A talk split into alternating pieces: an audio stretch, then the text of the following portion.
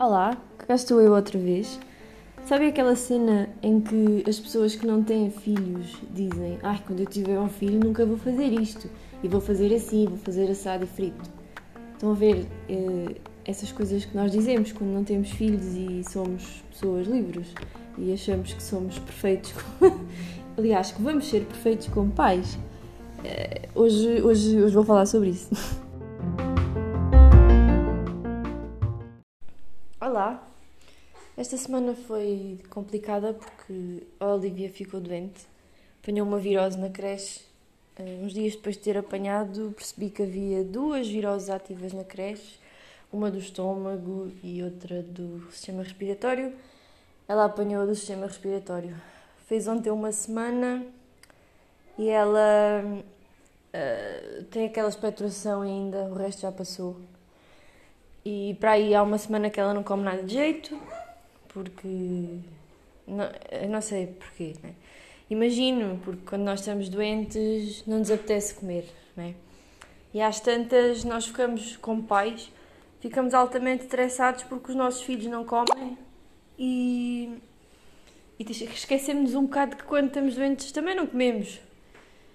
Mas pronto, então eu decidi, sei lá, à meia da semana, depois de termos tentado forçar ela.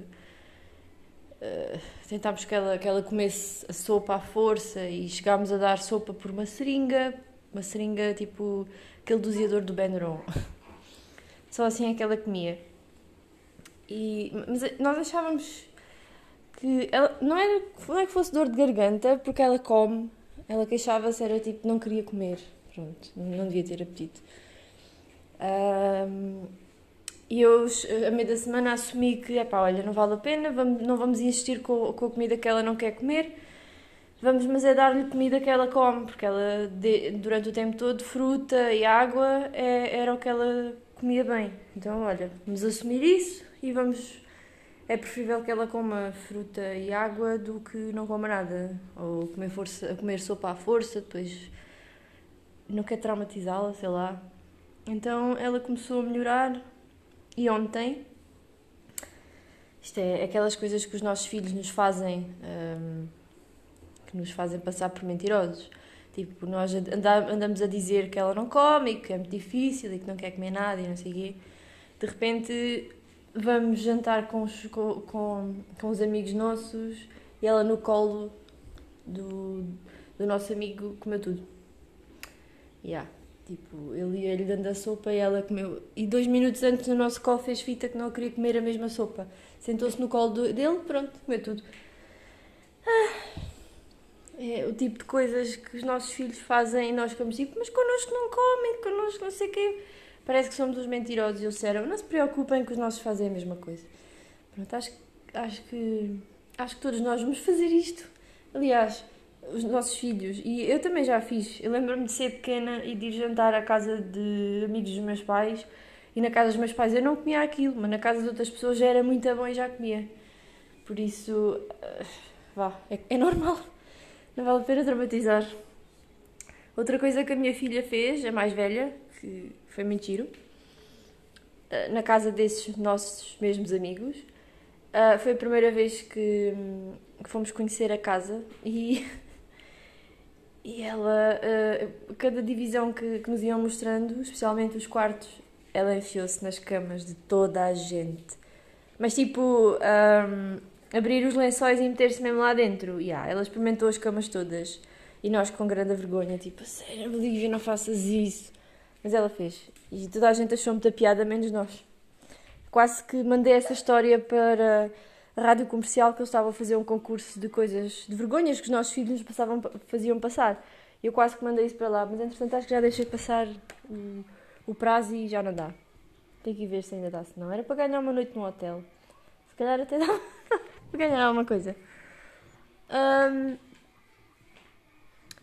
aqui há umas semanas atrás nós decidimos ir à Vorten e levámos as duas miúdas. Só que não correu nada bem, porque a Francisca foi no marsúpio, não, não houve problema, dormiu, não há problema. É pequenina, é indiferente. Mas a Olivia, cada vez que vai a algum lado, como ela tem estado muito tempo fechada em casa, ela não sabe lidar com saídas. Não sabe ir a shoppings, não sabe ir às compras, não, coitadinha, ela cresceu na, em altura de pandemia, por isso não, não a levámos a lado nenhum. E agora, cada vez que vai, é tipo uma festa. E ela, como é óbvio, como qualquer criança que, que, vai a algum lado, ela quer explorar e quer mexer em tudo. Só que nós, altamente estressados, não queremos que ela mexa, porque depois leva as coisas à boca, ou. enfim. Então andamos sempre a desinfetar-lhe as mãos e ela própria já gosta de desinfetar as mãos, tipo, metemos-lhe o desinfetante e ela esfrega-se toda e. as mãos todas, não é? Toda. E é muito giro e ela acha muito engraçado e pronto. Um, pá, e às tantas a coisa correu muito mal porque. porque chegámos a uma altura que ela já estava a atingir os limites dela e já estava tipo aos gritos, queria sair do carrinho porque ela foi num carrinho porque nós não queríamos que ela mexesse em nada. E chegou uma altura que ela já estava, já esperneava por todo lado porque queria explorar. E eu olhei, olhei em volta, nós estávamos na Vorten, né?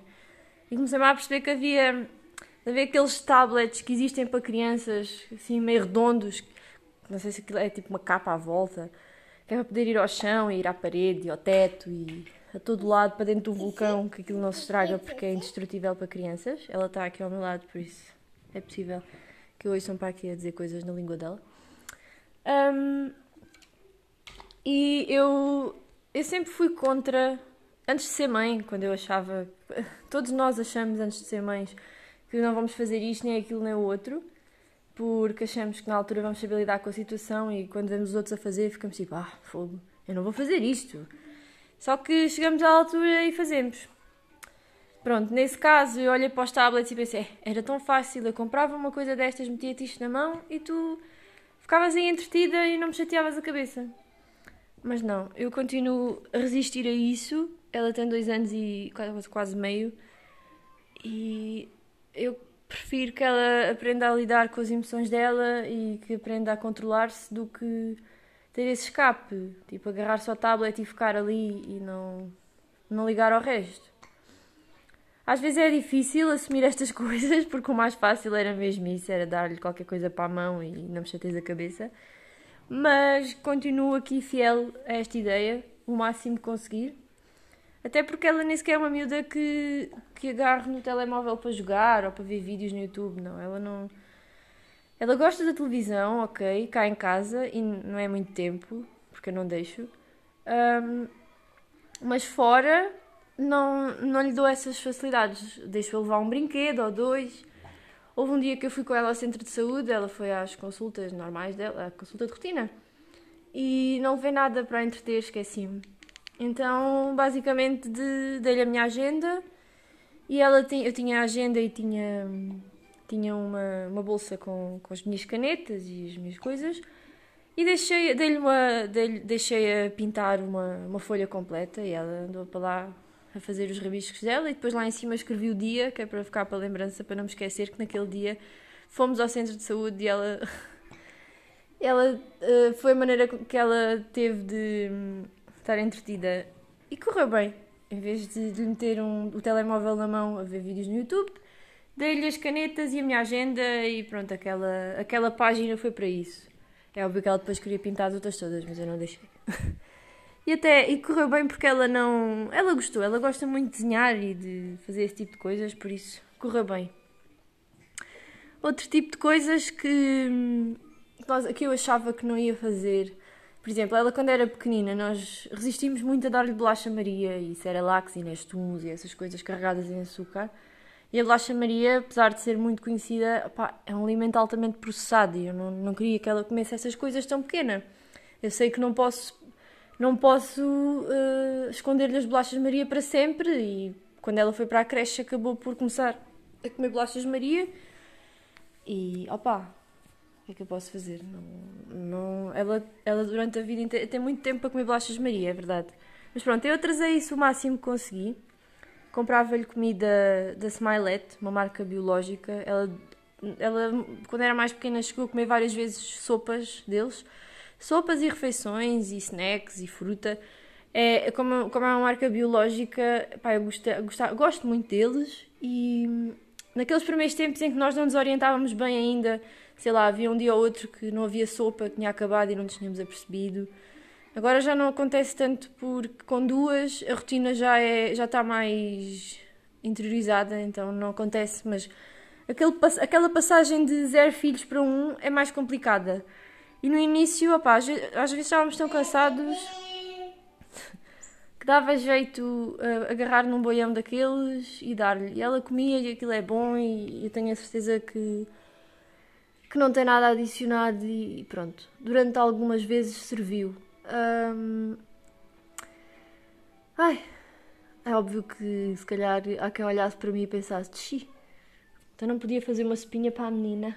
Pá, eu fazia, mas às vezes esquecia-me qual é o problema. Às vezes às vezes dava daquelas e ela comia e andava alimentada e nunca houve problema. É, em relação a, aos doces e isso tudo, ela só começou a comer há pouco tempo. Acho que foi este ano só que eu lhe dei a provar um gelado. E ela franze toda, faz altas caretas. Ai, desculpa, Olivia. Uh, faz altas caretas porque está frio. Mas ela gosta, claro que gosta. Quem é o colo miúdo que não gosta de coisas doces, né? Fruta moída também nunca foi muito a cena dela. Não acho assim muito jeito. Sei lá. Outra coisa que nós passámos a ser, sabem aquelas pessoas que para ir lá à casa é preciso enviar uma carta registada com, com pedido de. com pedido de nada. Uma carta registada com aviso de recepção, tipo, perguntar se pode, se pode ir lá e marcar uma hora. Uh, nós passámos a ser essas pessoas. É pá, porque com duas filhas a rotina é diferente e. Epá, eu acho que visitar pessoas com filhos tem que ser sempre bem combinado porque há rotinas a cumprir e sabem aquele. Sabe, não sei se sabem, eu, é como se estivesse a falar só para uma pessoa, por isso sabes. A ideia disto é gravar para alguém. Um, sabes a cena de tipo quando no final do dia, quando estás exausta de tudo, aquele momento, sei lá, quando vais para a cama, quando vais ler um livro, quando vais ver uma série, aquele bocadinho para relaxar. Nós, quanto, quanto mais cedo deitarmos as miúdas e elas estiverem despachadinhas, mais cedo temos esse momento e é muito importante os pais terem esse momento de descontração e descanso. Um, isto não é vergonha nenhuma. É normal os pais precisarem de descanso, especialmente quando, especialmente quando estamos fechados em casa na pandemia. É, é, é muito cansativo. Eu sei que. Eu não me estou a queixar, mas. Eu, eu acho que é natural os pais precisarem descansar. E, e não, não vejo isto como vergonha. Parece que de repente, hoje em dia, falamos abertamente sobre isto, mas há uns tempos atrás não se podia. É tipo obrigação e não, não se pode dizer que, que estás cansada, que precisas de, de respirar, precisas de ir ali às compras para aliviar um bocado o stress. Sim, porque chegamos a um ponto em que estamos fechados com os miúdos em casa, chegas a um ponto que ir ali ao Lidl é uma viagem, é uma. é tipo uma viagem assim espetacular de férias. Uma ida ao Lidl tipo 20 minutos. Chegamos a esse ponto de exaustão, esse e. Que não sei se interessa falar sobre isto, mas.